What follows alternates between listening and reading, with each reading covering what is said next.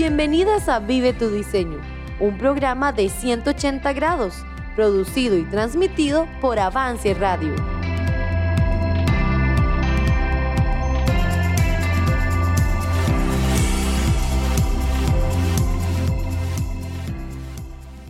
Bienvenidas amigas, ¿cómo están? Es un placer para mí recibirlas en este su programa Vive tu diseño. Le damos las gracias a Avance Radio por darnos la oportunidad y recuerden que pueden escucharnos en Spotify y Apple Podcast también. Bueno, este, mi nombre es Diana Dalolio y estoy para servirles. Y en este tiempo estamos anticipando algo muy especial para todas las mujeres y es nuestro retiro anual. Todos los años tenemos algo en mayo y ahorita estamos ya a las puertas. Pero para poder prepararnos bien, queremos retomar un poquito lo que fue eh, parte de lo que fue nuestro retiro del año pasado. Y por eso hoy estoy aquí en buena compañía con mi amiga doña Ángela de Ordóñez. Bienvenida al programa. Muchísimas gracias, Dayi. Bueno, estamos aquí para compartir un poquito lo que fue el año pasado. El año pasado nuestro retiro se llamaba Completas en él una vida de plenitud. Y ese fue nuestro tema. Estuvimos en el libro de Colosenses estudiando un poco sobre eso, ¿verdad? Dalle, para mí ha sido tan, tan fructífero en mi propia vida y espero en Dios que, en las demás, en las que estuvimos presentes. ¿Por qué razón? Porque Colosenses nos da una, nos ayuda a pararnos en una verdad tan preciosa de que ya estamos completos en Él. Y eso nos, nos capacita, si creemos eso, nos capacita para tener una vida diferente, una vida enfocada, una vida correcta. Así es que yo estoy emocionada con eso y eh, quisiera, a mí me ha servido hasta el día de hoy y por cierto, repasando, yo dije, esta es la descripción de una vida que honra a Dios y que está completa y que pasando momentos victoriosos, preciosos, llenos de alegría, así como pasando por valles de, prueba, de situaciones difíciles, todo esto contribuye a que uno permanezca en la verdad de que estamos completos y que esa sabiduría, ese conocimiento entonces nos da una vida de plenitud, porque como siempre hacemos énfasis, nosotras creemos en la Biblia y sabemos que nosotros no podemos pararnos en algo que no sea esa verdad de la misma palabra. Como mujer, claro, eh, uno piensa, no me siento bien, estoy sintiéndome así, estoy aquí, y pero esa es mi pensamiento, esa es mi carne, la parte que aún permanece y que como vimos el año pasado, esa es la que tiene que irse haciendo pequeñita para que Jesús crezca. Y todo es, eh, toda esta belleza de la vida cristiana, por supuesto, se inicia el día que recibimos a Cristo como nuestro Salvador. Ese día Jesús nos da la salvación y dice la palabra de Dios en Colosenses que ya llegamos a estar completos en Él. En el caso nuestro de mujeres completas en Él. Y esas palabras nos ayudan tanto porque eh, en este mundo siempre estamos eh, recibiendo como diferentes eh, voces que nos hacen mirar para un lado para otro y, y si no nos cuidamos, nos podemos confundir y podríamos estar poniendo nuestra confianza en, una autoayuda, en una autoestima o en la opinión de los demás, como, se dice hoy, cuántos likes, cuánto, todo esto que nos hace sentir, ay, todo el mundo me respondió, ay, qué bonito. No podemos pararnos en plataformas así porque son débiles, pero para eso el Señor nos ha dado en su palabra, que es lo que nos sustenta, su palabra, nos declara, ustedes ya están completos en Jesús. Así es. Bueno, y precisamente el año pasado estuvimos hablando bastante de este tema y antes de entrar a nuestro retiro de este año queremos repasar un poquitito y vamos a estar escuchando una de las enseñanzas que precisamente usted nos compartió el año pasado. La vamos a estar escuchando en dos partes. Hoy vamos a escuchar la primera parte y la otra semana la segunda parte. Y por eso queremos invitarlas a todas a que nos acompañen para que tengan esto fresquito en la memoria y estén listas para lo que viene. Entonces, bueno, así, sin más, vamos de una vez a escuchar la primera parte de esta enseñanza. Perfecto, de acuerdo.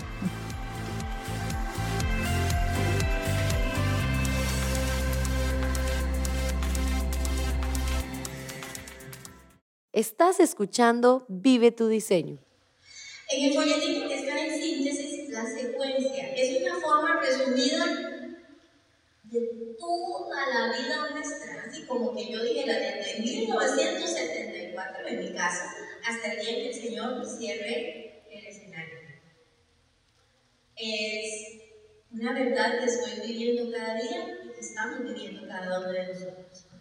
Dice, comienza diciendo que el día que recibí a Jesús como Salvador, ese día, y vea que tiene unos números, porque ahora vamos a hablar un poquito de eso, llegué a estar completa en Jesús. Ese día, la Biblia dice en Colosenses 2.10, y ya vosotros estáis completos en Él. No digo en ninguna parte que ustedes van a ir completando la salvación, completando su proceso, ustedes van a tener que ver cómo lo hacen. Dios nos declara completas en Él. Él nos ve completas en, en Él. Yo siempre me, me asombro cuando pienso en Dios, porque Él dice que ya para Él estamos en los lugares celestiales con Cristo. Y entonces yo hoy estoy aquí viviendo en mi barrio en todas mis situaciones. Pero para Él ya estamos sentadas con Cristo. Eso, eso me maravilla. Es una rotunda seguridad de eternidad que debemos de vivir. Hermanas, no podemos vivir solamente con el reloj de la humanidad, de este lado del continente y el paralelo tal que nos toque vivir a calor, tiene que ser algo diferente. Nosotros ya estamos en Cristo y estamos completas en Él. Aquí tenemos muchos textos, pero no tenemos tiempo para leerlos. Por eso usted tenga eh, la verdad ahí en su casa de hacer su propio estudio, eh, marcando sus, sus textos, eh, etc. Pero ¿qué les parece si, de, si usted no conoce, si de memoria decimos 1.12? Un versículo tan básico que lo aprendimos hace muchos años, pero nos dice que el día que le recibimos fuimos llamadas hijas de Dios. ¿Les parece? Díganlo conmigo. Juan 1.12. Mas a todos los que le recibieron, a los que creen en su nombre,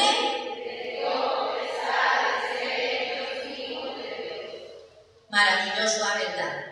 Nos dio potestad, el autor de todo, nos autorizó, somos hechas hijas de Él para siempre y nunca más Él se va a acordar de nuestros pecados. Goces en su salvación cada día, porque es perfecta y completa en la obra de Cristo, en su muerte y resurrección. Ahora, entonces, ¿por qué a veces yo no me siento como que todo está bien y busco de dónde puede venir mi satisfacción, qué logro? Y como decíamos en la conferencia, no estamos diciendo que sueños, anhelos, que anhelar un matrimonio, que anhelar una vida este, eh, desarrollándose mucho como persona esté mal ni es humanista. No, podemos serlo en Cristo. Cuando estamos en nuestra plataforma de Jesús, nuestra ancla de Jesús, yo no voy a depender de las circunstancias, porque las circunstancias se mueven y cambian. Pero el Señor es firme es la roca, declara en, en su palabra, es esa roca que sostiene, y eso es maravilloso. Guardada en lugares especiales, eso es para los hijos de Dios. Jesús comenzó en nosotros esta obra de santificación. Hay mucho en la Biblia donde podríamos encontrar textos preciosos que hablen de la santificación, pero tenemos uno Juan 3.30 que aunque no usa la palabra santificación, revela ese proceso. ¿Qué les parece si ah, lo leemos? Juan 3.30. Si lo tienen, pueden leerlo conmigo. Estas palabras las dijo Juan el Bautista y revelan lo que debe de pasar en la vida de cada una de nosotras. Juan 3:30 dice, ¿lo tienen? ¿Listas? Es necesario que Él crezca, pero que yo mengue. Es que Él se haga grande y nosotros vayamos haciéndonos pequeños. Es ir matando el yo y la carne y los deseos que batallan en nosotros. Eso Juan el Bautista lo dijo de una manera preciosa. Es necesario que Él se haga grande que Jesús crezca, que su vida, que ya está en mí, vaya creciendo. Y que la mía, mi yo, mi este eso vaya disminuyendo hasta. Ahora, esa verdad es preciosa. Pero tenemos un enemigo que va a tratar de distraernos. El diablo es experto en disfraces, nos dice la Biblia. Es experto en disfrazarse tanto que parece un ángel de luz. Yo me imagino algo muy bonito, ¿verdad? Pero si no piensa en el diablo puro, pues no, pienso, debe ser espantoso, ¿verdad? Que la Biblia declara de él. La cosa es que sabe disfrazarse y sabe engañarnos. Y apela a nuestra carne, la parte humana nuestra, la parte caída. Y ahí es donde va a estar cada vez estorbando y estorbando a fin de que yo piense que no estoy logrando santificarme. Me explico. Vamos a llegar a en ese proceso a ser como Cristo. Un día, usted dice, yo, sí, un día seremos como Él. Dios tiene planeado eso. Y por supuesto, cuando arribemos a la eternidad, dice que estaremos satisfechos cuando despertemos a su semejanza. Eso es precioso. Pero mientras estamos aquí, vamos en ese proceso. Hay unas que somos un poquito más cabezoncitas que otras, etcétera, pero Dios está lográndolo. ¿O usted alguna vez ha creído que usted es tan, ay, yo soy tan rebelde que Dios conmigo no lo va a lograr? Mejor ni pensemos en eso, porque es, absurdo, ¿verdad? La grandeza de Dios y la hormiguita ahí, ¿verdad? Nada que ver. Entonces, nosotros estamos en ese proceso, pero el diablo quiere hacernos pensar, usted no lo logra, eso no es para usted. Le volvieron a fallar, se le volvió a, caer ese castillo de arena que estaba haciendo. Y ahí es donde él puede hacernos las trampas. Por eso hay que pararse en verdades, que es lo que vamos que lo que estamos viendo. Entonces, el enemigo nos va a estorbar. La Biblia dice en Juan 10:10 10 que el enemigo, Satanás, no vino sino nada más que para matar y destruir. Él es homicida desde el principio. Él no nos está ofreciendo nada bueno. Tenemos que darnos cuenta y descubrir su disfraz, porque cuando descubrimos eso, Él tiene que huir. Cuando nos apegamos a la palabra y decimos, lo que está pasando, lo que me están diciendo, cómo estoy siendo tentada, no es conforme a Dios y yo lo voy a resistir. Pero el diablo va a estar eh, estorbando, quiere distraernos y quiere que perdamos el, enfoque. Ahora, una, tarea que tenemos es que nosotros debemos tener siempre presente durante toda nuestra vida que ya estoy completa en Jesús. No dice los domingos cuando nos sentimos muy lindas y cristianas y nos ponemos el vestidito de cristiana, ¿verdad? Ni cosa parecida todos los días, a toda hora. Yo quiero que todas digamos esta frase que está resaltada en el punto 4, en otro estilo de letra, que ya estoy completa en Él. No ya estamos, ya estoy. Ángela ya está completa en Jesús. Ada ya está completa en Jesús. Steph está completa en Jesús, si tenemos a Cristo. Lo decimos. Ya estoy completa en Jesús o en Él ya estoy completa. Créalo toda la vida, créalo toda la vida. Eso se llama fe. Yo le estoy creyendo a Dios. Y crea que está en un proceso de santificación. Es decir, todavía hay batalla, no por salvación, sino por el control. Hay que matar la carne y dejar que Cristo sea revelado en nosotros. Pero ¿cómo lo logramos? Eso también vamos a verlo hoy. Entonces, este proceso se inició cuando conocemos a Cristo y terminará el día que entremos al cielo. Usted espera el cielo.